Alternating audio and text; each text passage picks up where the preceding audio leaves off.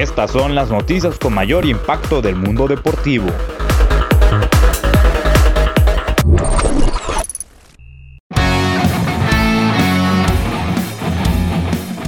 La selección mexicana gana el encuentro ante su similar de Holanda en un partido de un gol por cero en el Johan Cruyff Arena. El combinado mexicano dominó gran parte del juego, dio una buena cara e hizo los merecimientos para salir con un marcador más abultado, pero solamente se anotó el gol de Raúl Jiménez vía penal al minuto 59.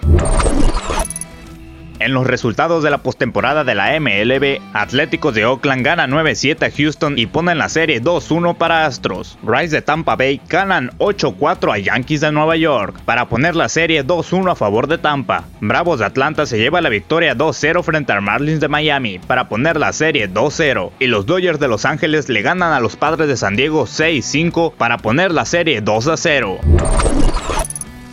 Cañeros de los Mochis empata cuatro carreras con Mayos de Navajoa en el Ciclón Echeverría. Los verdes tuvieron en la loma de los disparos a Rafael Ordaz, Marco Machado, José Valenzuela, Darrell Torres, Erubiel Armenta, Ricardo Hernández y Juan Carlos López. Los cañeros jugarán este jueves en el Emilio Ibarra Almada contra Algodoneros de Guasave, un amistoso a partir de las 5 y media de la tarde.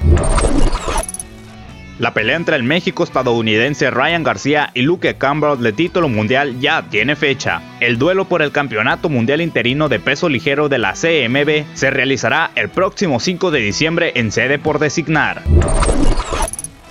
El serbio Novak Djokovic alcanzó este miércoles su décima semifinal del Abierto de Francia, aunque antes tuvo que superar el susto de una posible lesión para vencer al español Pablo Carreño Busta por 4-6, 6-2, 6-3 y 6-4.